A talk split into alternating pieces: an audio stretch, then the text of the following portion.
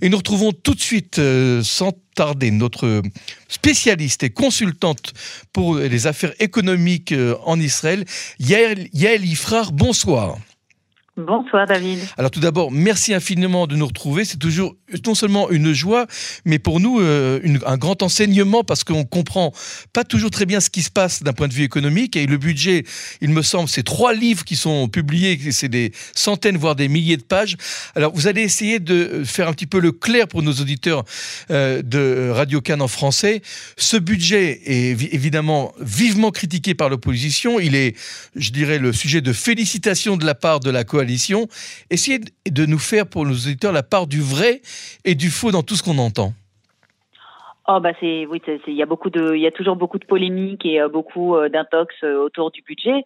Ce qu'il faut comprendre, c'est que le budget de l'État d'Israël, comme la plupart des budgets des, grands pays développés, pour son immense majorité, pour son immense pourcentage, le plus la plus grande partie du budget, est un budget qui se reconduit d'année en année. Donc c'est ce qu'on appelle en hébreu le pilote automatique. Ça veut dire que le ministère des Finances ne reconstruit pas chaque année le budget à partir de zéro il prend le budget de l'année précédente, il ajoute euh, pour euh, certains postes euh, la croissance de la population, des engagements de l'État, je ne sais pas moi, des remboursements de dettes, mhm. et il obtient le budget de l'année. Et ce n'est qu'à partir de là qu'on va commencer entre guillemets à jouer, à rajouter des programmes qui vont être annoncés toujours comme très révolutionnaires, mais de manière générale, le budget est toujours basé sur celui de l'année précédente. Bon alors il y a, il y a maintenant, oui, oui, je voulais vous poser la question. Il y a maintenant une polémique qui s'ajoute, c'est on parle de 14 milliards de, shekels, de, milliards de shekels euh, donnés, donnés au public. Voilà, voilà. j'y venais, j'y venais. J'en étais pas là.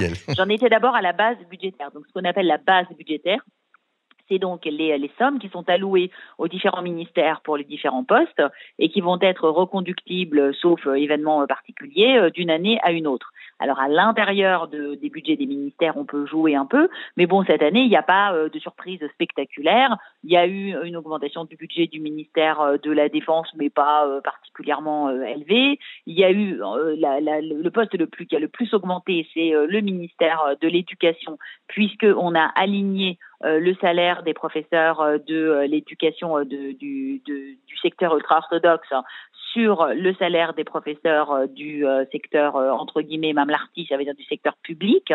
Et donc ça, c'est un coût qui est très important. donc c'est plusieurs, c'est 1,1 milliard et demi de qui a été rajouté. Et sinon, mais écoutez, par exemple, Arié Derry, quand il était ministre, hein, nous avait annoncé une énorme augmentation du budget du ministère de la Santé qui s'est absolument pas produite. Il est quasiment quasiment stable.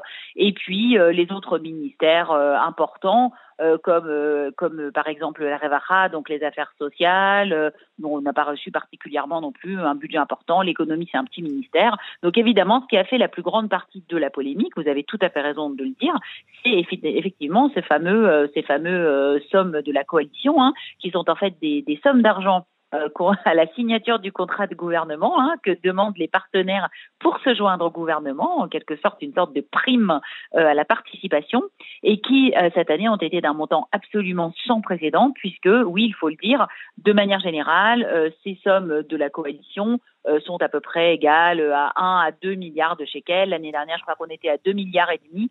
Cette année, on est à 14 milliards. Donc, évidemment, il n'y a pas de commune mesure. Alors, sans être démagogue, mais avec 14 milliards de shekels, combien d'hôpitaux on peut construire euh, Combien euh, d'universités euh, on peut construire ça, semble, ahurissant, 14 milliards de shekels. On parle de 4 milliards et demi d'euros. C'est énorme. C'est absolument énorme à l'échelle euh, de l'État d'Israël. Hein, donc c'est euh, plus que le budget de tout le ministère des Affaires sociales, par exemple.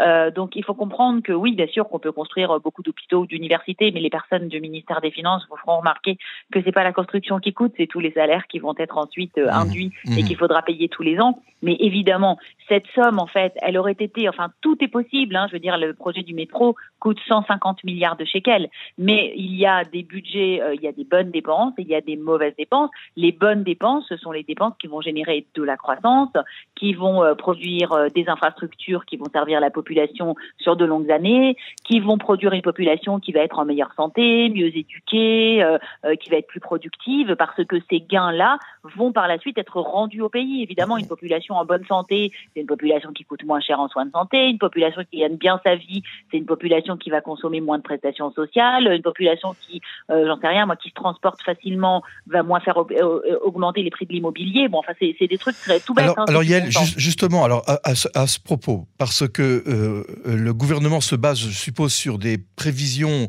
je dirais, d'entrée de, taxes pour euh, distribuer l'argent qu'il n'a peut-être pas encore. Est-ce que nous avons euh, approfondi le déficit actuel? Est-ce que nous rentrons dans un budget déficitaire? Alors non, pour l'instant non, mais David, vous m'avez pas laissé terminer du tout, donc je venais à peine de démarrer. Je ne vais pas parler très longtemps, mais c'est un raisonnement en deux étapes. Donc ce que je disais, c'était que simplement donc, quand euh, les dépenses, euh, même si elles sont importantes, sont tournées vers des moteurs de croissance, donc tout va bien et on peut se permettre de mettre des grosses sommes dans des choses importantes. Or là, en l'occurrence, donc ces budgets de coalition ont été dépensés, ont été euh, prévus pour des postes qui ne sont pas des moteurs de croissance, puisqu'il s'agit de financer des enseignements dans des écoles qui n'enseignent pas les matières socles, donc l'anglais, les mathématiques, les sciences, etc. Donc, qui ne vont pas contribuer à la productivité de la population. Il s'agit de doubler le budget des yeshivot. Il y a plus de 3 milliards de shekels pour les yeshivot, hein, donc pour des personnes donc, qui vont étudier et qui ne vont pas participer au marché du travail. Euh, il s'agit de distribuer 1 milliard de shekels de bons alimentaires, donc il n'encourage pas spécialement non plus les gens à aller travailler. Tout ça, c'est des pièges à pauvreté. Et donc c'est pour ça que la polémique a été si grande. Voilà, j'ai terminé. Mmh. Euh, euh, c'était c'est pour expliquer pourquoi euh, euh, c'était pas grave de dépenser de l'argent s'il est bien dépensé, mais là en l'occurrence, on pense qu'il ne produira pas d'effet positif à long terme. Quant au déficit, eh bien écoutez, oui, c'est aussi une polémique parce que pour l'instant le ministère des Finances s'est basé sur donc le budget de l'année dernière, comme on le fait toujours, mais il s'est basé sur les rentrées fiscales de l'année dernière. Vous avez raison de l'avoir fait remarquer. Et donc, si on se base sur les rentrées fiscales de l'année dernière, qu'on les augmente un petit peu parce que la population augmente, etc., alors on n'aurait pas de déficit ou on aurait un déficit très faible. Le problème, c'est qu'avec ces augmentations euh, de taux directeur de la Banque d'Israël, déjà la dixième qui a eu lieu avant-hier, on a un taux qui est très élevé. Donc ça a donné évidemment un coût au marché de l'immobilier. Je rappelle que le marché de l'immobilier est une énorme source de revenus pour l'État. 40 milliards de revenus l'année dernière uniquement pour euh, l'autorité qui vend les terrains. Mmh. Je ne compte pas tout ce que rapportent les taxes à l'acquisition. Donc il suffit que le marché de l'immobilier soit grippé pour que les recettes fiscales baissent. Il y a aussi évidemment les revenus du travail, il y a aussi il y a la high-tech, il y a tous les investissements étrangers, il y a les exits. Tout ça, ça, ça fournit beaucoup de recettes fiscales à l'État d'Israël sur les dix dernières années. Et cette année, en fait, on ne sait pas du tout ce qui va se passer. Il y a une très grosse incertitude. Alors justement, je voulais vous poser la question. J'allais, aborder le sujet de l'immobilier parce que c'est un marché qui est gelé. Et on pense euh, d'ailleurs à tous ces entrepreneurs, à toutes ces personnes qui ont pris l'initiative d'acheter des terrains, de construire des projets euh, assez importants sur la base tout d'abord que des appartements euh, allaient coûter de plus en plus cher, et sur la base aussi que le marché serait euh, vivant euh, et que les taux d'intérêt ne seraient pas aussi élevés, que les citoyens pourraient prendre des, prêts immobiliers. Maintenant que ce marché est complètement gelé et que les transactions sont, ont considérablement baissé, est-ce qu'il va y avoir un effet domino, c'est-à-dire ce château de cartes qui va s'écrouler d'abord avec l'immobilier qui va entraîner, je dirais, une, une, baisse, une décroissance en fait dans le pays? Oui, c'est tout à fait juste. En fait, on commence à voir, euh, avec l'augmentation du taux et en particulier l'augmentation des, euh, des, remboursements mensuels des prêts immobiliers, donc des mashkenta, on commence à voir des débuts euh, de défauts de paiement. Il y a des gens qui cherchent à vendre leur appartement qu'ils ont acheté parce que tout simplement, ils ne peuvent plus rembourser les traites. Il faut comprendre que la Banque d'Israël, pendant le corona, avait encouragé les primo-accédants à, à, indexer la totalité de leurs prêts sur le taux directeur, qui à l'époque était très faible, et que donc aujourd'hui c'est la même Banque d'Israël hein, qui porte quand même une lourde responsabilité, qui vient d'augmenter pour la dixième fois le taux directeur, et que donc pour certains ménages c'est une augmentation de remboursement mensuel de plus de 1500 shekels, hein, c'est énorme hein, quand on est avec deux petits salaires, ça peut faire euh, ça peut faire 20% du revenu euh, disponible d'un ménage. Et donc effectivement il, il, peut y avoir un effet domino comme vous l'avez décrit. En tout cas pour ce qui me concerne, hein, parce que ce que vous avez dit dit pour les promoteurs immobiliers, moi mon cœur ne saigne pas du tout pour eux, hein, parce que ce sont des spéculateurs. Ils se sont dès qu'ils ont vu que le marché était en train de baisser, au lieu de faire baisser les prix des appartements et de permettre aux gens d'acheter plus facilement, ils ont cessé de libérer les appartements qu'ils avaient achetés, qu'ils avaient construits, afin d'attendre une augmentation des prix et de la susciter de façon artificielle. Israël, c'est un marché immobilier très spéculatif dans lequel les acheteurs sont complètement prisonniers. Donc bon, en l'occurrence, oui, mais ils, sont pas, ils ne sont pas engagés par rapport aussi eux-mêmes à des prêts bancaires qu'ils doivent rembourser parce qu'il faut quand même qu'ils vendent pour pouvoir euh, construire. Oui, C'est aussi un problème et on leur, on leur consent, comme vous pouvez bien l'imaginer, des conditions bien plus sympathiques que quand vous êtes un ménage qui n'arrive pas à rembourser et qui pour lui va tout de suite avoir des pénalités très lourdes, alors que je le rappelle cette semaine, toutes les banques ont annoncé des, euh, revenus, des revenus, pardon, des profits records, 2 milliards de shekels supplémentaires de profits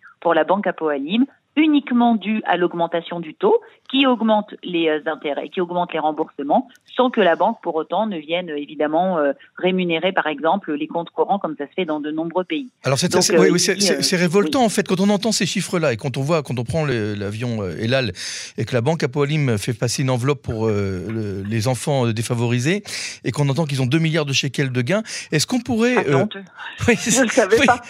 si si, c'est à tous les vols on fait passer une enveloppe euh, pour, pour, la petite monnaie, les pièces. Vous avez les pièces qui nous restent là, et il faut donner ça pour les enfants défavorisés. C'est la banque à Poalim. Hein.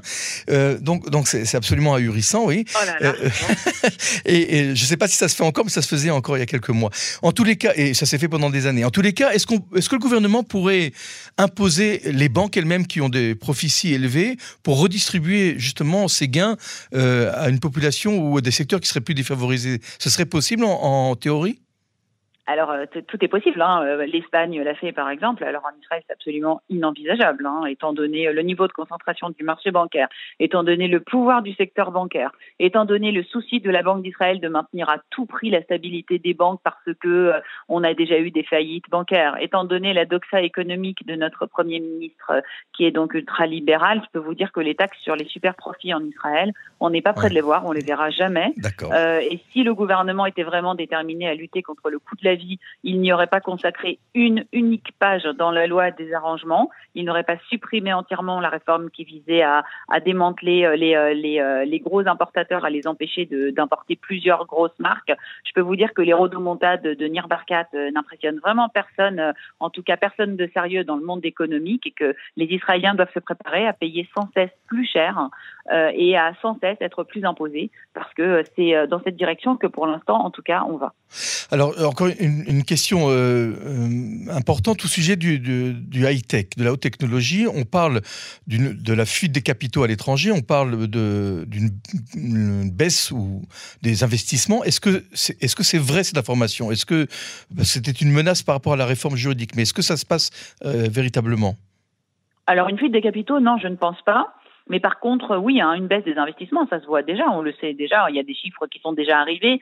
D'ailleurs, l'autorité de l'innovation hein, qui gère, qui pilote un petit peu le secteur de la high-tech en Israël, ainsi que le professeur Eugene Kandel qui l'avait euh, dirigé pendant euh, les premières années, ont tiré la sonnette d'alarme, plusieurs rapports sont sortis. Bien sûr, la confiance a été émoussée Mhm. à cause évidemment euh, des, euh, euh, de, toutes, de toutes les mesures que le gouvernement envisageait de prendre et de tout, ce train de, de lois qui visait à modifier l'équilibre entre les, entre les pouvoirs.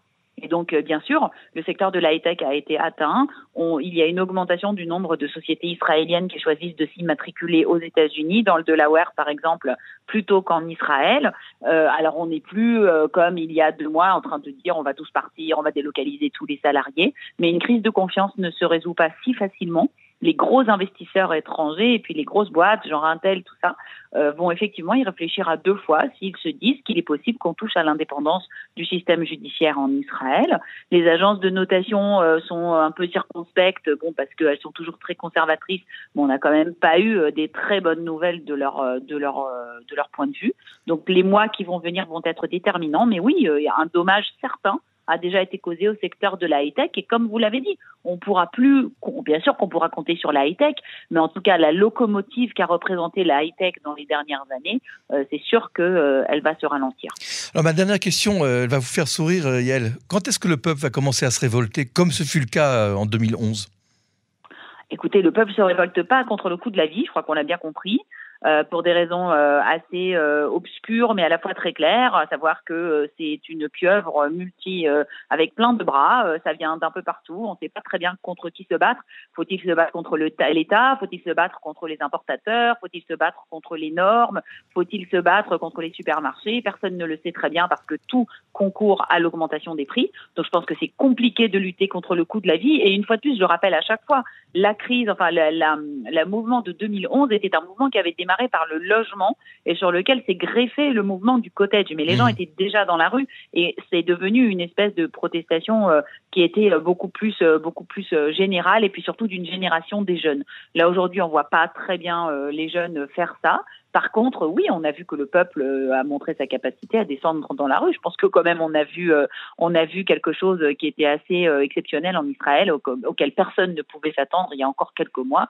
Vraiment des centaines de milliers de personnes dans la rue toutes les semaines, depuis 20 semaines, pour contre contre cette fameuse cette fameuse réforme. Mmh Donc peut-être que dans un deuxième temps, eh bien la réforme pourra euh, prendre euh, par contagion, euh, prendre aussi le, le, sujet du coût de la vie et le sujet de ces super profits comme, comme cible et venir les ajouter au mouvement. C'est possible. Je, ne crois pas en l'état actuel des choses, mais c'est possible. Yali Frère, vous êtes toujours aussi brillante dans votre analyse, pas toujours très optimiste, mais réaliste, c'est ça qui est important. Et vous nous avez éclairé sur euh, notre situation économique, euh, encore une fois, qui n'est pas extrêmement brillante. En tous les cas, je tiens à vous souhaiter, au nom de tous les éditeurs et de mon nom personnel, une très très bonne fête de Shavuot, un bon Shabbat Shalom, et j'espère à bientôt sur nos ondes. Merci beaucoup, David. Raksamer. Raksamer.